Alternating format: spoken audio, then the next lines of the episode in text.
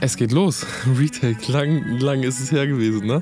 Das stimmt. Herzlich willkommen zum äh, Podcast-Comeback mit uns. Wir, wir haben es Yay. lange schleifen lassen. Sehr lange schleifen lassen. Ich weiß es. Ich weiß es. Und weißt du, was der entscheidende Grund war, Retake, warum wir heute jetzt hier sitzen?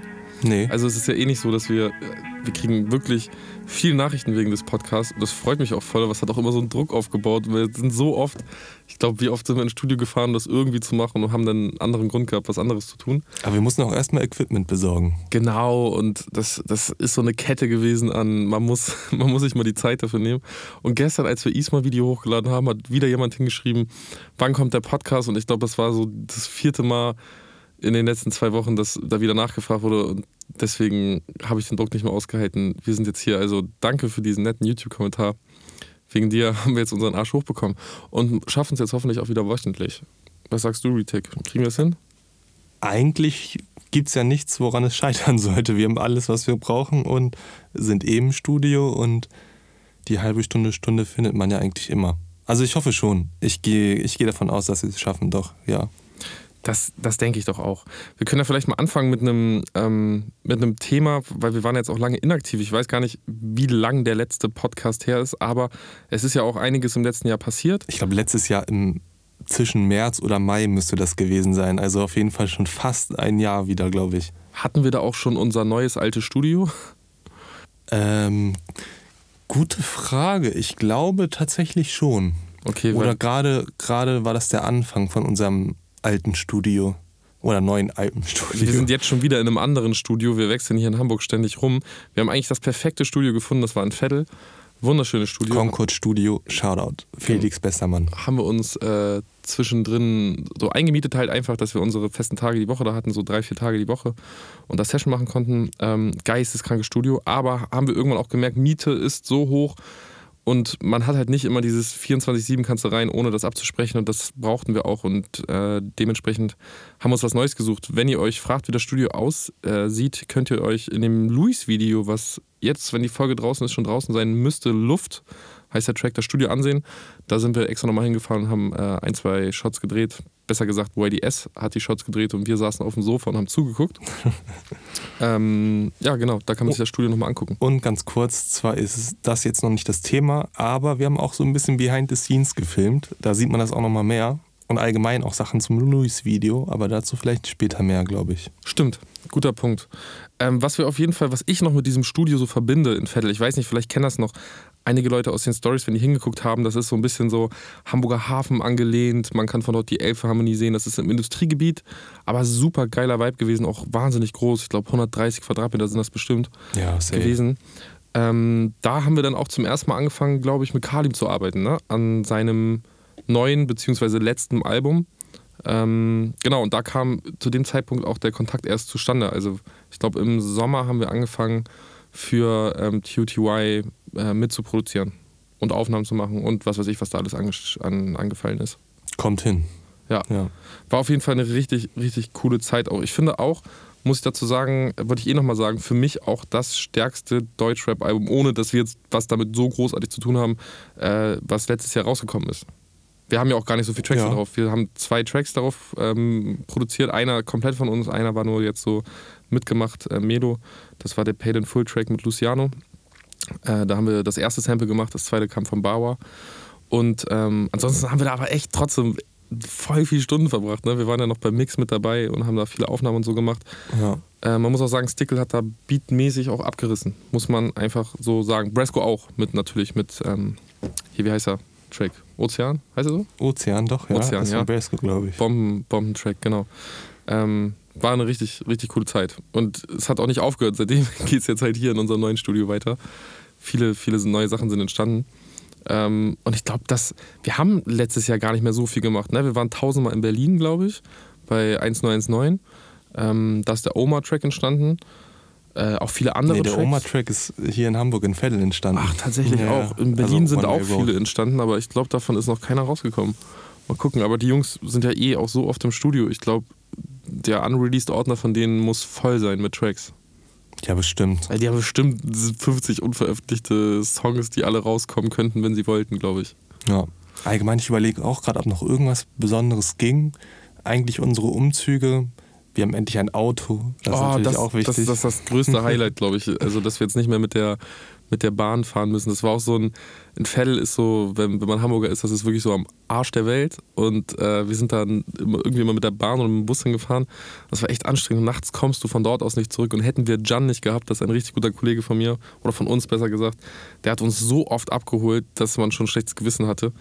Ähm, relativ schnell auch und er holt uns auch immer noch hier teilweise ab, wenn wir was trinken. Ehrenmann. Und, ja, und ein bester Mann. Ist hier mit in Sessions, das ist schon, ist schon richtig cool. Aber ich habe irgendeinen wichtigen Punkt vergessen, was ich noch sagen wollte. Aber Retake, was, was wolltest du erzählen? Ich wollte eigentlich gar nichts mehr erzählen, weil, wie gesagt, also wir hatten natürlich Sessions mit verschiedenen Leuten, ein paar alte Leute, ein paar neue Leute. Wäre jetzt, glaube ich, auch zu viel, alles irgendwie nochmal aufzuzählen und vielleicht auch nicht interessant genug. Deswegen ich glaube, ich bin jetzt für mich persönlich aber natürlich innerhalb Hamburgs umgezogen. Ich wohne jetzt näher an dir dran. Ja, stimmt, das war auch im letzten Jahr.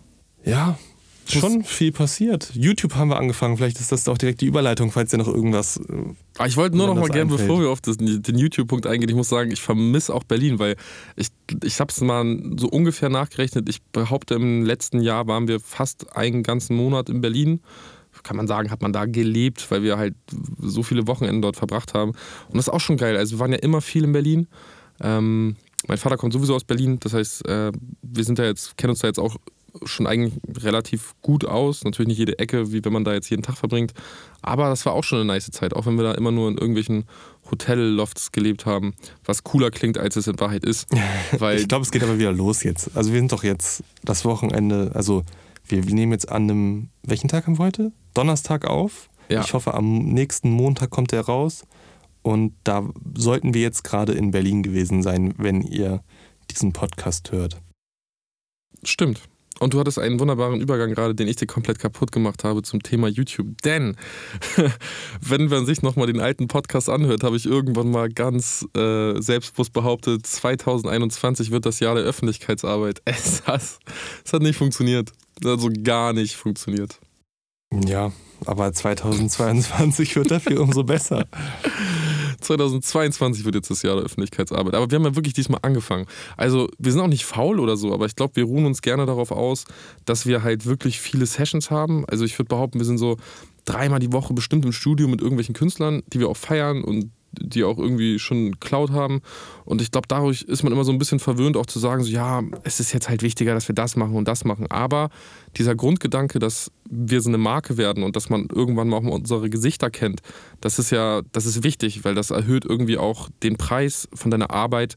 Du wirkst interessanter, du kannst noch besser connecten ähm, man hält sich einfach künstlich klein. Und ja. das war schon immer so bei Produzenten in Deutschland. Und in Amerika ist das schon besser geworden auf jeden Fall. Noch nicht dort, wo es vielleicht mal irgendwann hingeht, aber die haben schon richtige Stars. Die das Producer stimmt. sind, die erkannt werden draußen. Das ist ja hier, ich glaube, die meisten Leute kennen Mixo McCloud. Und ich glaube, wirst du die Leute fragen, wie Mixo McCloud aussehen, werden dir 70 Prozent werden Fragezeichen im Kopf haben. Ja, das kann echt gut sein. Ich, ich bin der festen Überzeugung. Ähm, und also ich glaube sogar, als wir in Berlin im Studio Mixo McCloud getroffen haben, musste ich erstmal überhaupt nachdenken. Dachte mir so, irgendwo erkennt man die, aber ich weiß gar nicht woher. Das soll jetzt auch kein Disrespect sein, äh, weil die ja sehr erfolgreiche Arbeit machen im Producer-Dasein. Aber es, ich, ich meine nur, das das meine ich mit diesen, du kennst die Gesichter nicht. Was für uns jetzt so der Grund war zu sagen, okay, wir gehen. Ich habe mich dabei nicht mehr wohlgefühlt richtig. Wir müssen jetzt anfangen, sowas wie YouTube zu machen, generell Instagram mehr zu nutzen, weil zum Beispiel Stickle, der benutzt Instagram viel und ich weiß auch nicht, ob den jetzt jeder vom Gesicht her kennt. Ich glaube nicht. Also ich glaube, Mix und McLeod machen das tatsächlich schon mit am besten in Deutschland. Also mit eigenen Singles, eigenen Musikvideos. Mhm. Ich glaube auch Insta-Content und was weiß ich. Ich glaube, die machen zwar nicht so YouTube-Content im Sinne, wie wir es vorhaben, mit wirklich Real Life noch mit einbinden, zeigen, was wir wirklich machen und wirklich die ganze Zeit zeigen, aber die machen das auch schon gut, finde ich. Also wirklich gut. Also man muss auch ja. dazu sagen, wir wollten das schon lange machen, weil uns immer bewusst war, okay, wir müssen, wir müssen uns mit Brandbuilding irgendwie auch beschäftigen und das gehört auch einfach zum Beruf als Berufsmusiker mit dazu, dass du, dass du dir auch um sowas Gedanken machst. Wir haben es halt aber immer aufgeschoben, weil wir auch immer irgendwo Angst hatten. Es ist jetzt nicht unbedingt das Coolste der Welt, YouTuber zu sein. Muss man einfach so sagen. Ich würde das auch nicht nur, weil man auf YouTube jetzt geht, sagen, wir sind YouTuber. Wir kommen halt aus, aus dem Producer-Bereich. Wir haben Sachen vorzuweisen, behaupte ich. Ich fühle mich da nicht jetzt als, als, als nee. YouTuber. Es kommt ja auch ganz auf den Content an. Ich, ich sage, unser Content wird ja immer irgendwie eine Relation wahrscheinlich zu Musik haben und mit unserer Persönlichkeit und wie wir sind zu tun haben und irgendwie mit dem, was wir machen und uns ausmacht und halt dieses No-Cash-Ding. Deswegen, ich mache mir da auch keine Sorgen, dass man da jetzt irgendwie der nächste, ich habe jetzt kein Beispiel, aber dass man da irgendwie wegkommt von Musik und Richtung YouTube, sondern ich glaube, wir finden da einen guten Mittelweg.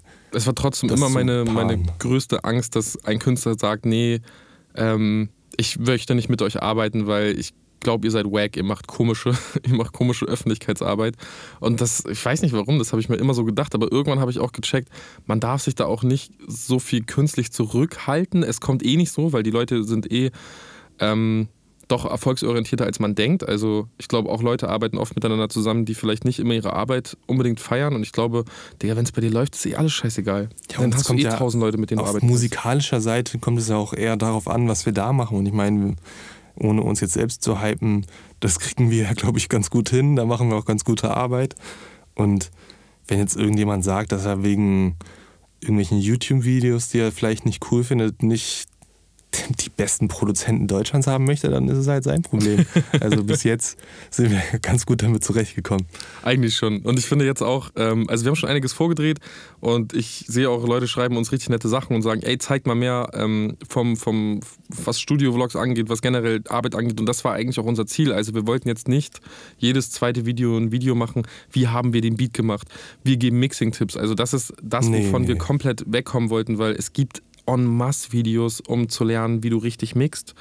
Ähm, wir wollten eigentlich eher zeigen, was wir den ganzen Scheißtag so machen, weil es irgendwo auch mal nett ist, wenn man noch eine andere kreative Sache nebenbei macht. Also ich, ich finde, das macht auch Spaß, irgendwie Sachen festzuhalten. Ich gucke mir das gerne an. Ich hoffe, dass ich mir sowas in zehn Jahren angucken kann und mal, keine Ahnung, meinen Kindern zeigen kann. Guck mal, so sahen damals Sessions aus. Ähm, das halte ich für eine coole Sache und das begleiten wir. Natürlich können wir nicht jedem Künstler Kamera unter die Nase halten, weil ich jetzt schon gesehen habe, zeigt auch mal eine Kalim-Session, hat uns auch jemand geschrieben. Ich bezweifle ganz stark, dass ähm, er Lust darauf hat, dass man ihm da eine Kamera, während er vibet und einen Song macht, unter die Nase hält und sagt, hier, laber da mal was hinein. Aber ähm, wir gucken natürlich immer, dass, dass wir das mit Künstlern machen, die sich wohl damit fühlen oder dass man das natürlich mal in irgendwelchen Momenten machen kann, wo es dann auch in Ordnung ist. Bei sowas sind wir aber sehr vorsichtig. Also wir machen das erst, müssen wir erstmal diese Comfort Zone von uns ein bisschen äh, checken, daran tasten und überhaupt gucken, ob das auch läuft. Ja, wir haben aber auch schon ein, zwei Sessions gefilmt. Da müssen wir mal schauen, wie man das gut jetzt als Video irgendwie verarbeiten kann. Ob Können man wir auch direkt sagen, mit wem. Also ja. müssen wir nicht verheimlichen. Wir haben mit Young Palo auf jeden Fall schon eine coole Session gemacht. Genau. Wo wir auch die Entstehung vom Song gefilmt haben. Das hat mit ihm richtig Spaß gemacht. Ähm, der hat sich da gefühlt auch wohl beigefühlt. Ähm, und ja, mal gucken, wann wir das raushauen. Wir haben jetzt so schon viel vorgedreht. Wir gucken jetzt gerade, wie wir das sinnvoll machen. Ich sag, wenn wir das irgendwann noch professioneller umsetzen können, dann sind sicher auch noch mehr Leute dafür offen. Jetzt ist es ja gerade noch so, wir filmen so ein bisschen nebenbei, filmen halt den Prozess, aber ich kann mir auch wirklich vorstellen, dass man das irgendwie ähm, dann noch professioneller umsetzt und wirklich extra dafür die Session macht, so wie mhm. dieses Jägermeister-Ding. Ja, das Type-Shit, bloß vielleicht noch ein bisschen cooler, noch mehr auf unsere Art und Weise. Ich meine, das gibt es ja schon in vielen verschiedenen Formaten. Ähm, und ich glaube, da können wir, das können wir auch ganz cool umsetzen, eigentlich irgendwann. Also womit wir anfangen, wir hatten schon immer die Idee von so einem Format, das hieß Ein Tag mit. Das ist so ein bisschen abgekupfert von diesem Arte-Format durch die Nacht, wo du irgendwie ähm, mit einem Künstler einen Tag verbringst und einfach laberst und Sachen machst, die, auf die er halt Bock hat muss er sich halt überlegen, was man an dem Tag macht. Und um jetzt mal sich an dieses Format heranzutasten, machen wir das jetzt erstmal einfach mit unseren Jungs oder mit Leuten aus unserem Umfeld, wie zum Beispiel Isma. Da ist jetzt das erste Video rausgekommen, ein Tag mit Isma. Und ähm, ich finde, das ist ein richtig cooles Format, um so eine Person kennenzulernen, um ein Bild sich davon zu machen. Und das geht ja schon, also es hat immer noch Musik-Content, weil wir uns immer in diesem Musikkosmos bewegen, aber hat natürlich auch zu tun irgendwie mit, mit, mit diesem Lifestyle oder Menschenblogs generell. Und ja. ich finde diese Mischung eigentlich ganz cool. Und ich glaube, dass das ja auch eine Zukunft haben kann, vor allem weil wir als Producer hier in Deutschland einfach noch nicht wirklich für sowas eine Base haben. Also das ist eine Marktlücke. Ähm, und das macht noch nicht jeder und deswegen wollen wir damit ich glaub, jetzt anfangen. Das macht niemand, oder? Kann das sein? Also mir fällt zumindest keiner ein und dann erst recht keiner ein, der das irgendwie. Also mir fallen deutsche Produzenten ein, die, die das machen, aber nicht bös gemeint, wir fallen deutsche Produzenten ein, die jetzt nicht unbedingt wirklich aktiv Musik machen und aktiv, oder was heißt nicht aktiv Musik machen, nicht aktiv mit Künstlern arbeiten und wo Releases kommen sondern eher so Leute, die halt gerne in ihrem Zimmer sich viel damit beschäftigen, sich gucken, wie mache ich einen Beat und ich. ich nee, ich meine so Lifestyle. Auch ja, so Lifestyle?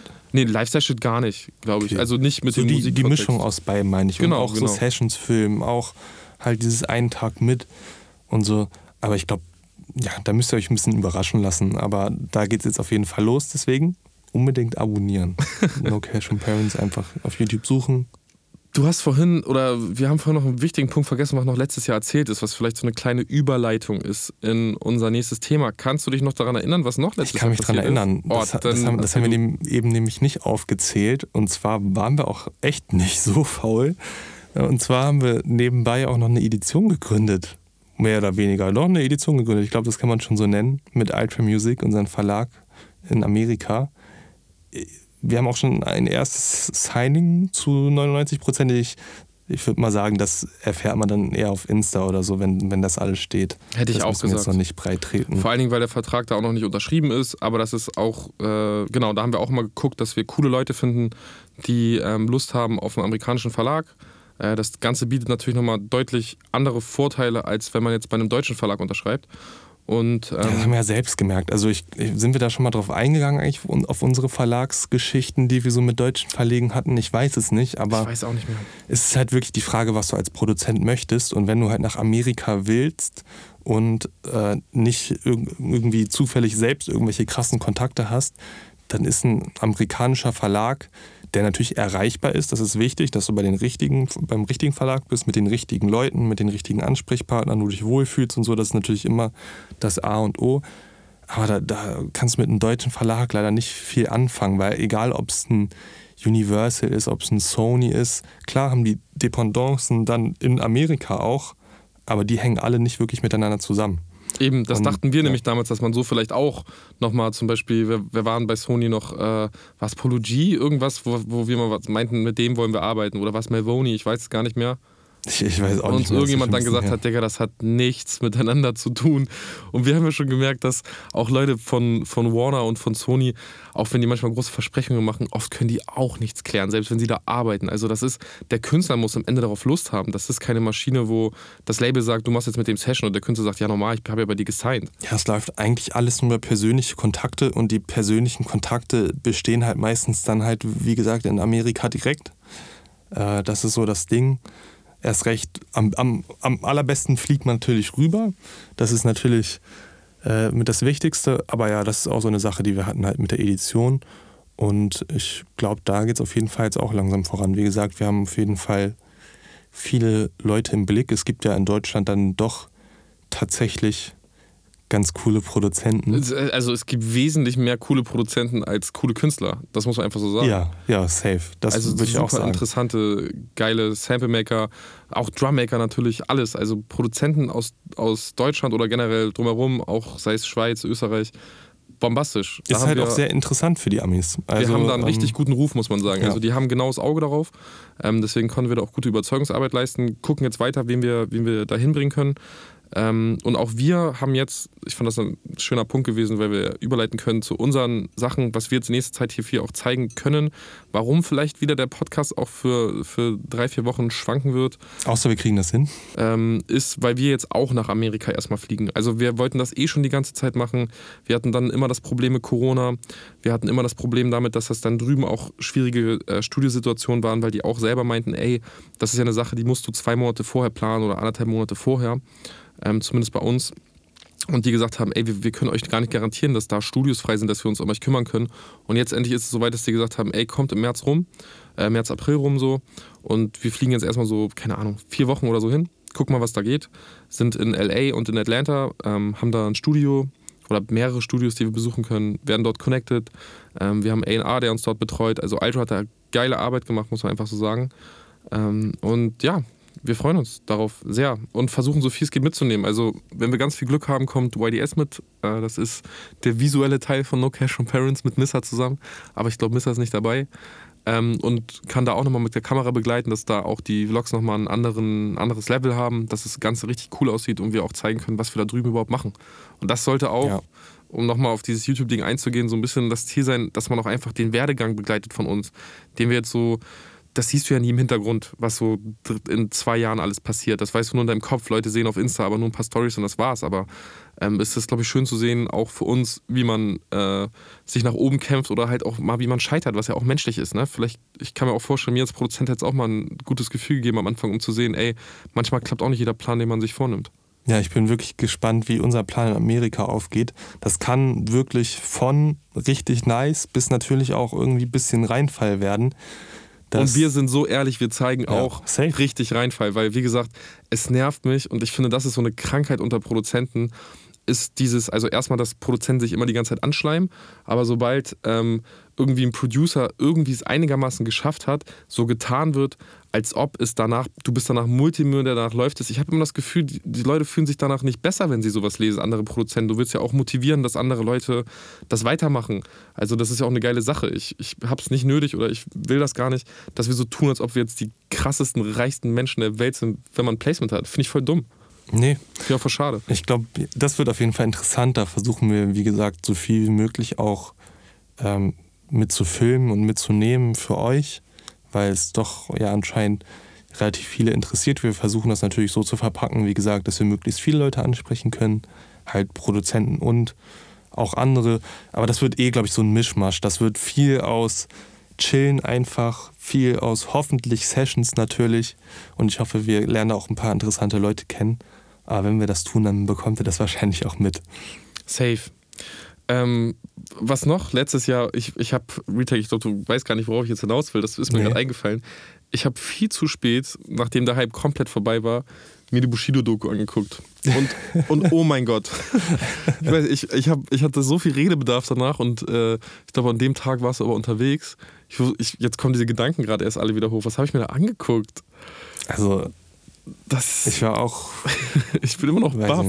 Wir hatten. Äh, ich habe mit, mit, also ich habe natürlich Ausschnitte vorher gesehen, aber ich hatte irgendwie nicht die Zeit, mir das anzugucken. Wir hatten hier noch einen anderen Produzenten hier im Studio aus Berlin ähm, und der hat so einen geilen Kommentar dazu gebracht. Der meinte, ey, habt ihr, habt ihr eigentlich mal die Frau von Bushido gesehen? Und ich so, ja. Und er meinte, Dicker, kommt mir das nur so vor oder sieht das ein bisschen aus wie so eine Brothers-Olle? Und ich finde, Nicht, dass wir jetzt verklagt werden. Ich finde, er hat das, er hat das er, den, er hat den Nagel auf den Kopf damit getroffen. Also, das ist ja auch gar nicht böse gemeint. Ich will mich jetzt nicht hier über Aussehen von Leuten äh, äußern und lustig machen oder so. Aber ich finde tatsächlich. Nee, unabhängig davon. Also, ich gebe dir erstmal absolut recht. aber unabhängig davon fand ich die Doku doch schon echt ziemlich schwach. Und ich finde, man hat irgendwie gemerkt, dass es so eine Bildproduktion ist, mhm. weil es dann doch auch wenn sie es immer eingeblendet haben, von wegen, hier Arafat wollte keinen Kommentar abgeben und so, halt doch einfach wirklich sehr einseitig, weil selbst hätte er irgendeinen Kommentar abgegeben, hätte es, glaube ich, nicht viel geändert. Das ist dann doch sehr einseitig, erst recht, wenn man das so ein bisschen auf Social Media und im Hintergrund verfolgt hat.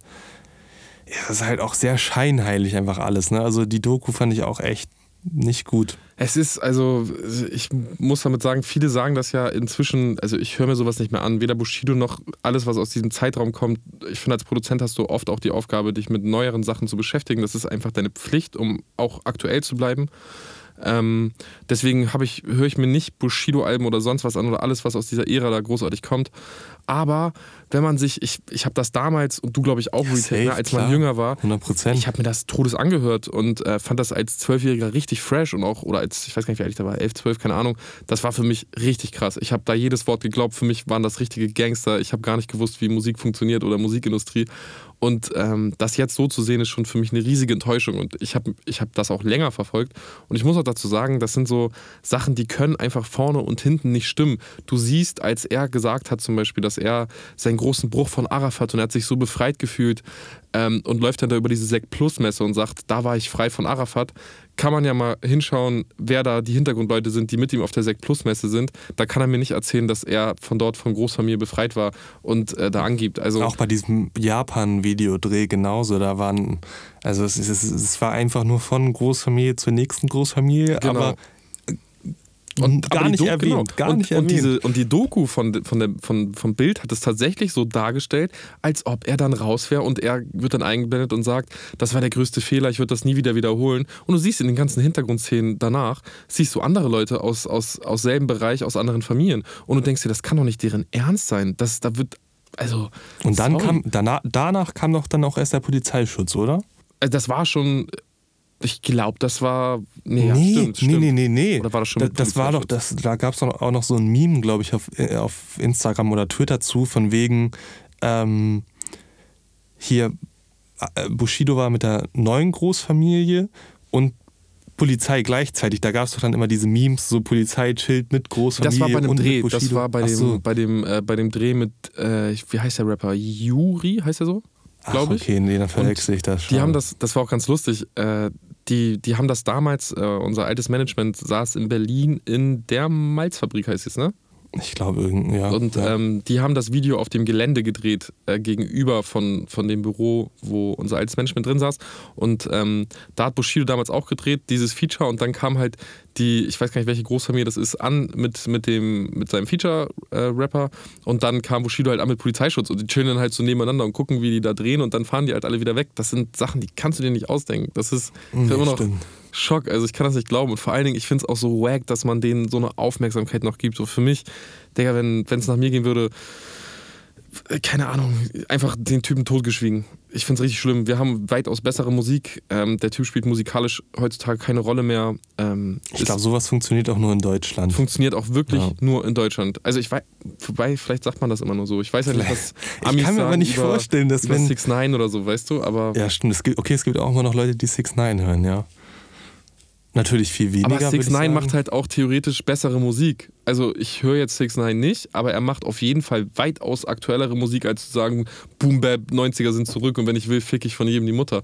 Also, Ja, das sorry, das ist, das kannst du nicht zehn Jahre durchziehen. Irgendwo muss da auch ein bisschen musikalische Entwicklung dabei sein. Das, was mich am meisten enttäuscht hat eigentlich mit, ist wirklich dieses, dass er dann die ganze Zeit gesagt hat, ja, die Kunstfigur, die ich dann zu Hause ablege und so. Das fand ich schon, ey, du hast jetzt gerade wirklich komplett deine ganze Legacy gefickt. Also das verstehe ich halt wirklich dann- nicht. ey. Also ich weiß auch nicht, was du, was du für ein Mann sein musst, um da deine Kinder vor die Kamera zu zerren, Digga, und die mitzubenutzen für deine Marketingstrategie. Das ist ein, das geht bei mir nicht in den Kopf hinein. Wirklich nicht. Finde ich, find ich ganz schlimm.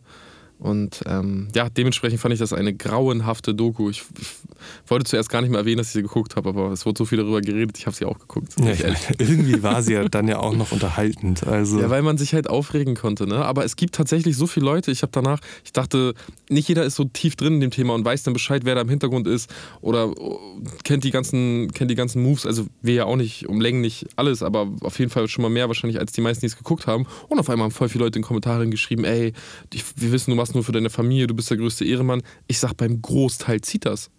Ja, Und aber das ich glaube, in Wirklichkeit geht es um diese, keine Ahnung, 40 Millionen oder was das sind, um die sie sich streiten. Ich glaube, das ist, was man auch verstehen kann. So. Aber Klar. ja, ich bin gespannt, wie das ausgeht. Also, auch wenn ich das wirklich nur so nebenbei verfolge, man sieht es halt auf Twitter, auf Insta oder so, kommt die ein oder andere Story oder der ein oder andere Tweet immer zu dem Thema rein. Ähm, dadurch bleibe ich gezwungenermaßen immer auf dem Laufenden irgendwie. Ich habe das Gefühl, wir müssen erstmal so wieder in dieses Podcast-Ding reinkommen. Ihr werdet sehen, das wird mit Folge äh, Comeback Folge 2 und 3 wahrscheinlich wieder ein bisschen entspannter werden. Ich habe das Gefühl, ich switch so von Thema zu Thema, weil ich habe so lange keinen roten Faden mehr gehabt. Wenn wir über irgendwas reden, mir fällt schon wieder was zum Thema YouTube ein. Ich habe nach der Bushido-Doku noch, ey, ich habe bis, keine Ahnung, bis 4 Uhr morgens äh, irgendwie Fernsehen geschaut, was ich gar nicht mal so oft mache, aber wenn ich dann einmal drin bin und ich weiß, ich habe nichts zu tun am nächsten Tag, dann mache ich das. Und ich habe noch eine Doku gesehen über YouTuber. Ich weiß nicht, ob du die auch gesehen hast. Keine Ahnung, ob Steuerung F war oder. Y-Kollektiv. Aber da ging es um YouTuber, um psychische Erkrankungen. Und da wir jetzt auch in den YouTube-Markt einsteigen, dachte ich mir, das will ich natürlich wissen. Und habe viele YouTuber gesehen, wie, ich weiß gar nicht, wie die alle hießen. Ehrlich gesagt, Ich weiß es auch nicht. äh, Le Floyd, Ja, glaube ich. ja, der, der, war, der war drin. Äh, ich weiß gar nicht, wer da noch drin war. Und voll viele Leute, die ich auch nicht kannte. Also so, keine Ahnung, die so Gameplays und sowas machen. Egal. Auf jeden Fall hat sich da jeder ausgeheult. Ähm, ach hier, die Lochis. Oh ja. Die waren auch mit drin. Legendary Und Lochis. die haben alle erzählt, der psychische Druck ist da wahnsinnig groß. Ähm, du gehst nur nach Zahlen und äh, irgendwann bist du nur noch abhängig von Logarithmen und du checkst immer alles und was das für ein Druck ist und es ist so furchtbar und es ist so schlimm und man musste sich zurückziehen und sonstiges. Und das fand ich auch alles schön und gut und sinnvoll und das glaube ich den Leuten auch. Aber was mich da bei diesem Beitrag extrem gestört hat, ist, dass sie den wichtigsten Punkt vergessen haben, warum sie das nämlich machen.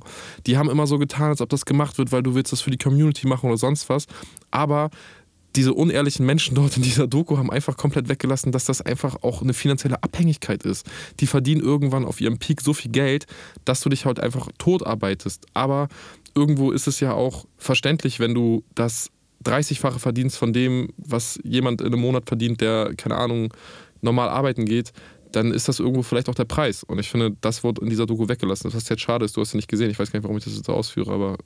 Nee, aber das sehe ich auch so. Ich, genervt. ich glaube, das ist bei, bei einem, keine Ahnung, krassen Manager irgendeiner Firma. Ich glaube, der arbeitet sich auch tot, aber verdient dann halt 30 Mal so viel wie ein normaler Angestellter einer Firma, in Anführungsstrichen.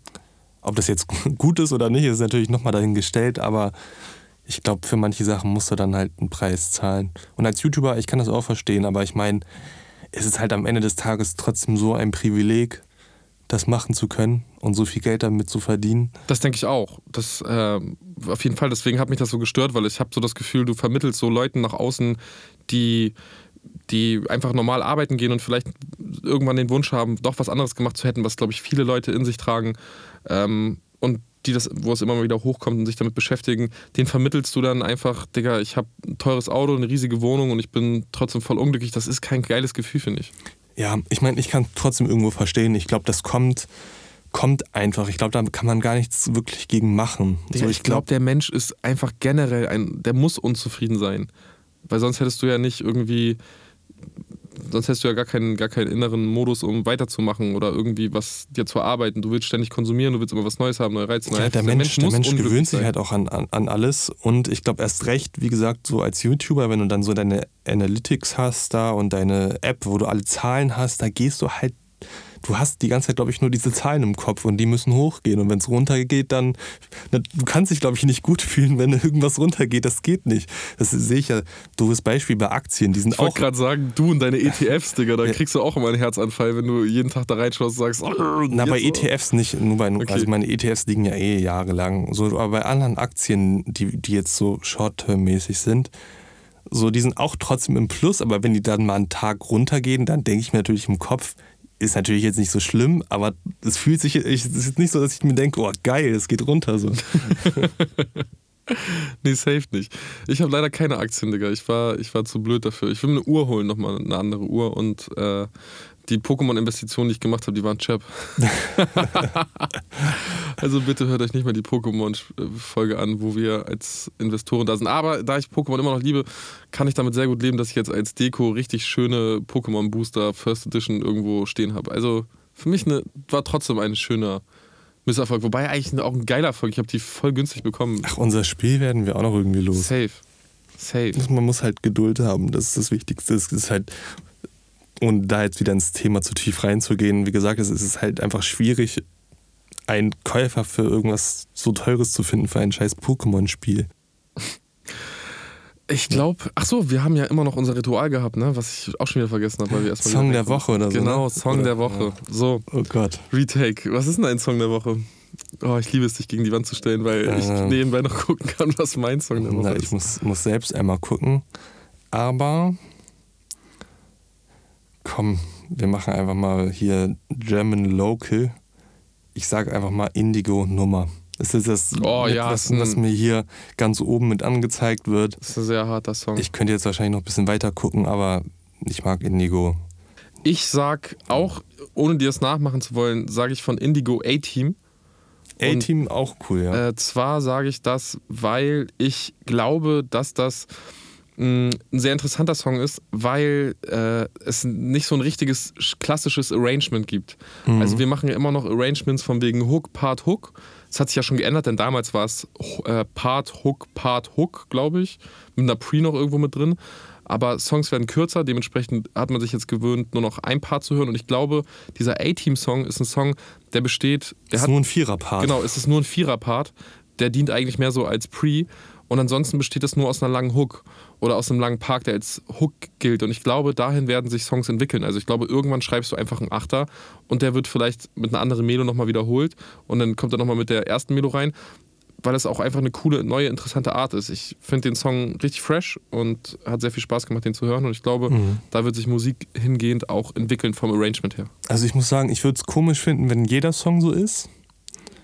Ähm, aber jetzt bei dem Song stört es mich eigentlich wirklich gar nicht. Also ich muss sagen, es ist mir direkt aufgefallen und ich habe mich so gefragt, okay, ja, das, das war jetzt schon sehr kurz irgendwie, obwohl der Song ja trotzdem knapp zwei Minuten geht. Aber ja, so längere Parts fühle ich manchmal schon auch eigentlich.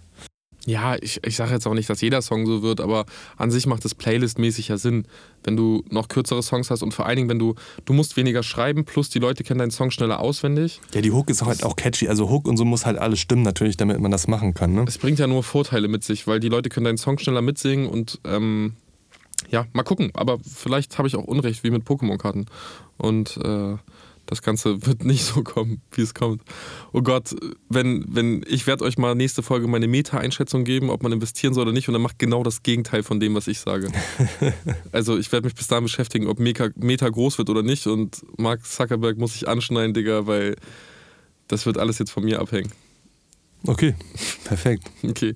Äh, danke fürs Zuhören. Und ähm, ja, schreibt uns weiterhin gerne bei Instagram. Äh, wir versuchen immer jede Nachricht zu lesen und wir freuen uns auch immer über Input. Ihr könnt euch gerne Themenwünsche äh, geben. Ihr könnt gerne. Ach ja, abonniert unseren YouTube-Kanal, ganz wichtig. Unbedingt. Folgt hier auf Spotify, ist auch wichtig. Oh ja, ganz, ganz wichtig. Also, jetzt müsst ihr euch nochmal diese ganze Predigt anhören, von wegen, was man alles folgen muss. Aber damit dieser Podcast gut läuft, muss tatsächlich, muss man in diesen, ich weiß gar nicht warum, man muss jetzt auf jeden Fall komisch folgen und man kann Podcast wohl auch bewerten. Bitte bewertet unseren Podcast richtig positiv. Ja. Und abonniert uns und, und folgt uns und weiß was ich was alles. Alles, damit das Jahr, dieses Mal das Jahr der Öffentlichkeitsarbeit wird für uns. Ja, sonst bringen wir keinen Podcast mehr, wenn ihr es nicht macht. Asozial. Nein, wir machen den safe trotzdem. So welche, ja. so welche Leute sind wir nicht. Wir bringen den Podcast nur nicht, wenn wir faul sind. So, aber es hat nichts mit Leuten zu tun, die uns zuhören oder nicht. Außerdem, Nein freut es mich immer. Ich habe letztes Jahr so zwei, drei Personen getroffen, die ich richtig cool fand und die ich gerne mochte, die dann gesagt haben: so, ey, ich habe euren Podcast gehört und so, warum kommt ihr zu mir? Das habe mich richtig gefreut. Äh, das ist ein richtig geiles Gefühl. Wie gesagt, wir haben keine Ausreden mehr.